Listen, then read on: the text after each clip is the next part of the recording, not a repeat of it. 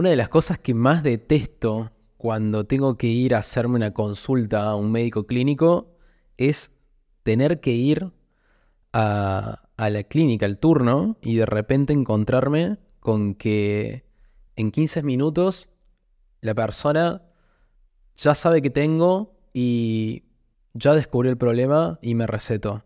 Incluso sucede que me ha pasado en donde en menos de 15 minutos, con solo un par de preguntas sin sentido, la persona ya me está recetando el medicamento o lo que tengo que hacer sin siquiera haber empatizado con el problema que tenía o, lo que estaba pasando. Y en definitiva digo, es, digo, uno va con, al médico con algo tan importante como es la salud, em, con alguna preocupación, a veces hasta ni siquiera distinguen eh, qué tan importante es lo que nos está pasando o cómo nos está afectando, eh, y te terminan despachando así, en 15 minutos.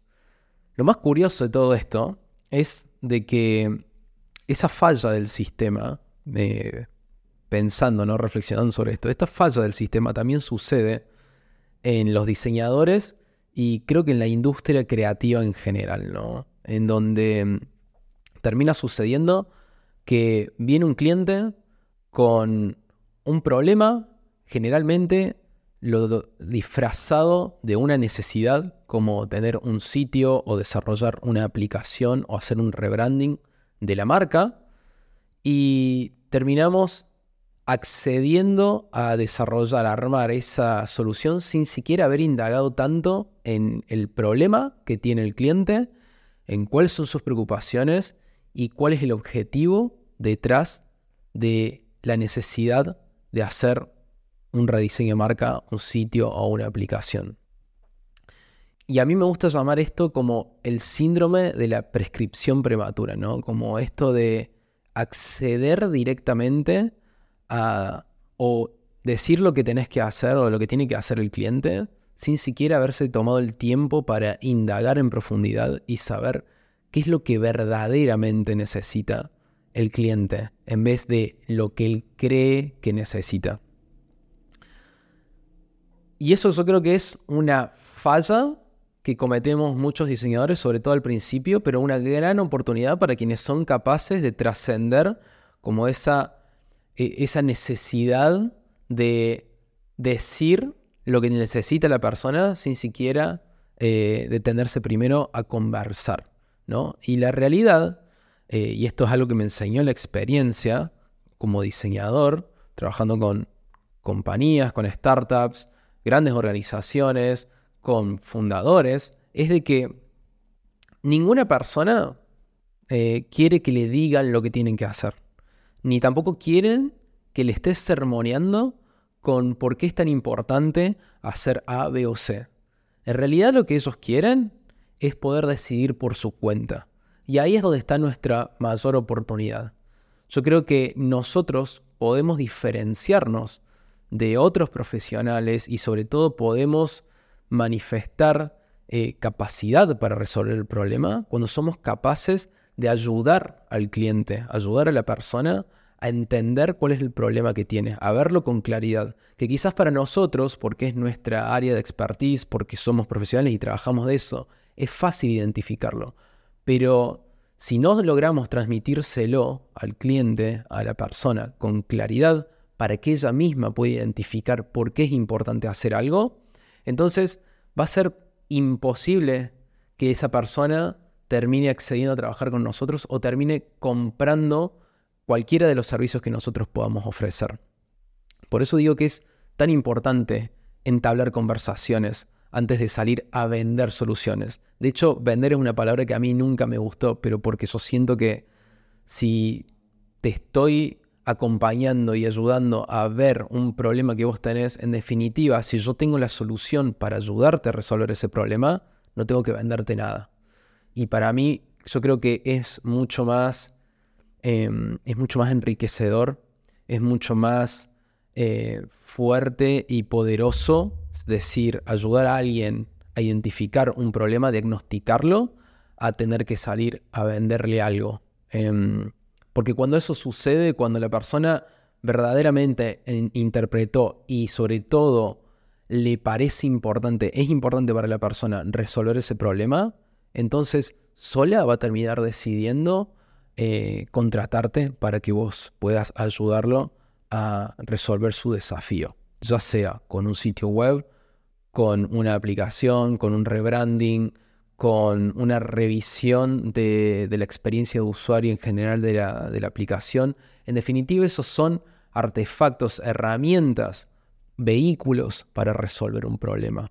Pero no tenemos que quedarnos en el entregable en sí mismo. Si empezamos a...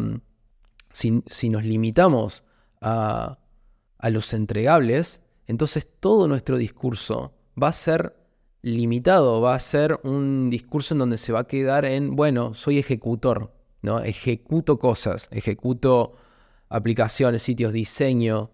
Eh, por eso no me gusta a mí llamarme diseñador de interfaces o diseñador de experiencia de usuario, porque en definitiva me gusta posicionarme como un solucionador de problemas, sea cual sea la manera de solucionarlo. Prefiero estar del lado de la persona que ayuda a clarificar un contexto y que ayuda a las personas a visualizar mejor cuál es su problema y cómo resolverlo junto con esa persona, más que pensar en si te ejecuto esto, sin siquiera challengear al cliente eh, y, y desafiarlo a entender juntos cuál es ese problema real que tiene.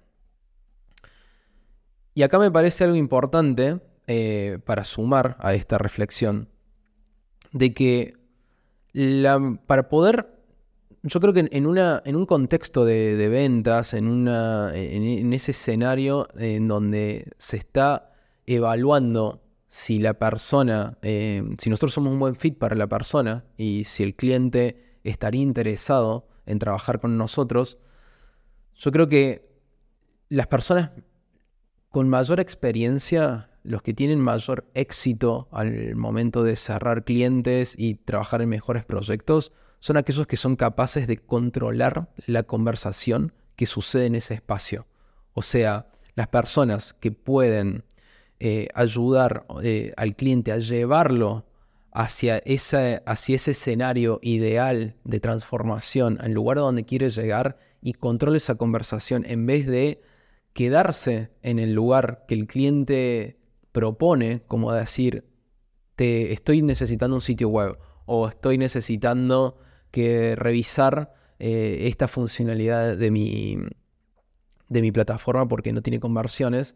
Si nos quedamos en ese lugar, estamos siendo controlados por su manera de llevar la conversación. En vez de llevar nuestro, de controlar nosotros la conversación para poder ayudarlo a resolver su problema. Y yo creo que la mejor manera que tenemos para que para poder tener dominio de esa conversación, liderar la conversación, es a través de las preguntas. Las personas que hacen mayores preguntas y mejores preguntas son las que terminan liderando la conversación. Y ahí es donde quiero llegar. Cuanto más escuchemos, cuanto más atentos estemos a lo que nos está diciendo y no nos está diciendo el cliente, mayor información valiosa tenemos para hacer mejores preguntas. Y son a través de las preguntas que nosotros podemos ayudar al cliente a que pueda visibilizar con mayor claridad su problema y una potencial solución. Volviendo a lo que dije antes, nadie quiere que nos diga lo que tenemos que hacer. Nadie quiere que nos estén sermoneando con eh, necesitas esto o tenés que hacer esto la mejor manera de que la, de que la persona identifique que necesita lo que vos tenés para ofrecer, si es que realmente lo necesita, es que se dé cuenta por su cuenta, que se dé cuenta por sí sola.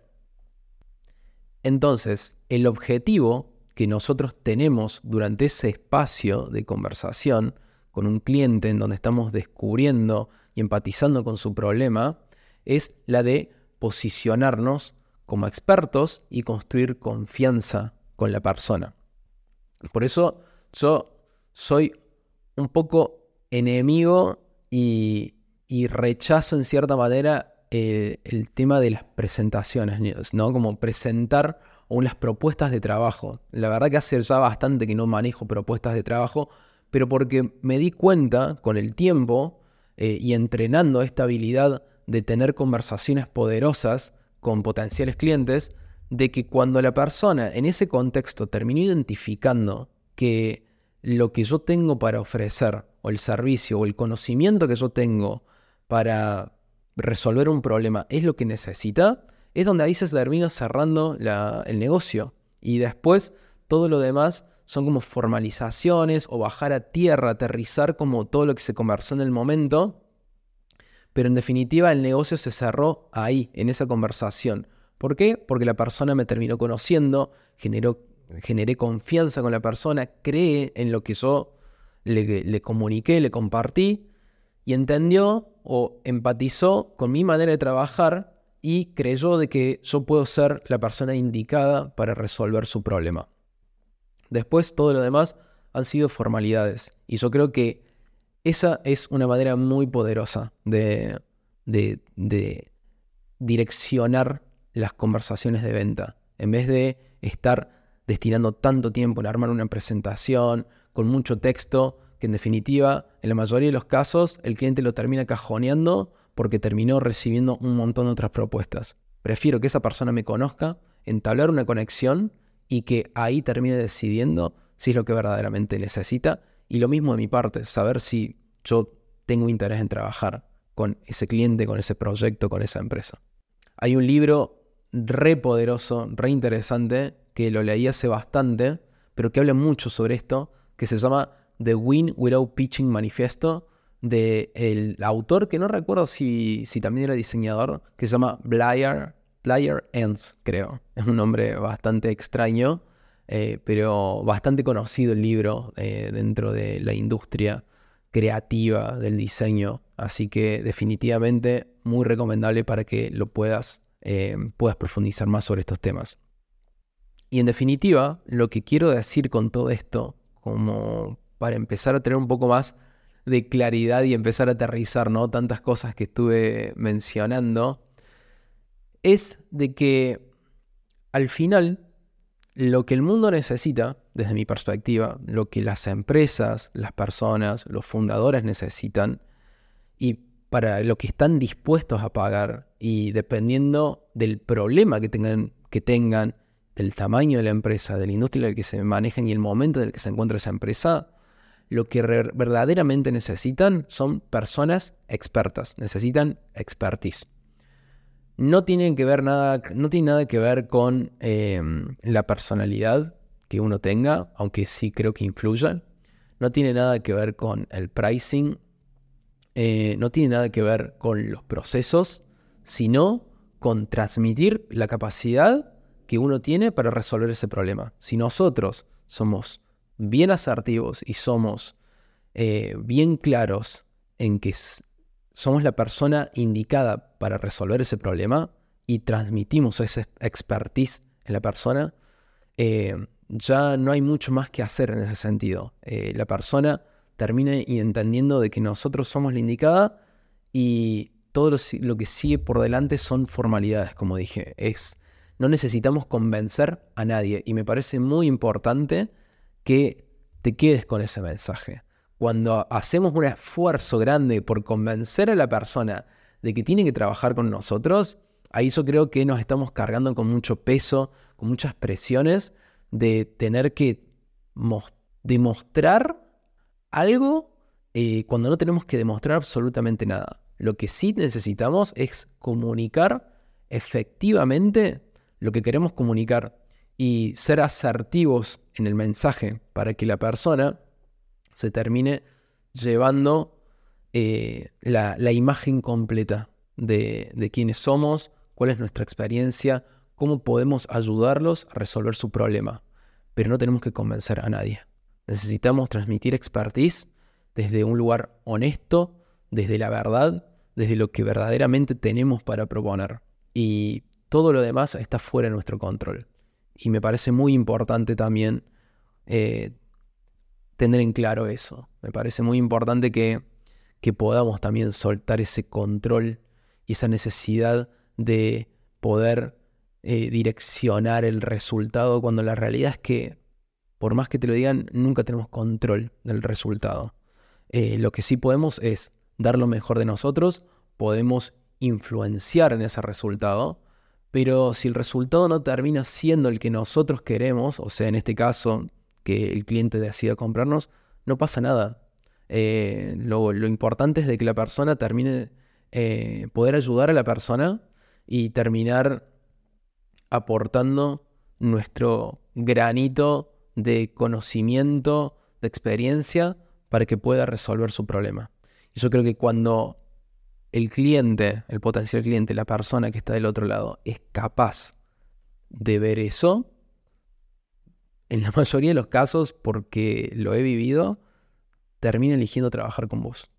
Eh, por eso yo creo que tenemos que ser como más relajados en esa cosa de estar convenciendo, controlando, sino ubicarnos en una posición de servicio, en una posición de verdaderamente me interesa lo que te pasa y me interesa escuchar lo que te pasa y te voy a llenar de preguntas para entender con la mayor claridad posible qué es lo que tenés, qué es lo que yo veo desde mi ángulo, desde mi perspectiva y qué es lo que yo creo en base a todo esto que me dijiste, a todo esto que me compartiste y a la charla que tuvimos, que es lo mejor para tu negocio, para tu problema en este momento. Y así es como vas a dejar de ser como el médico clínico que trabaja en los hospitales y que yo voy preocupado con mis problemas y me termina despachando en cinco minutos recetándome un medicamento cuando quizás ni sabe si soy alérgico a ese medicamento o si me interesa otro tipo de solución. Así que bueno, espero que esto te haya aportado algo para tu negocio, para tu carrera como freelance.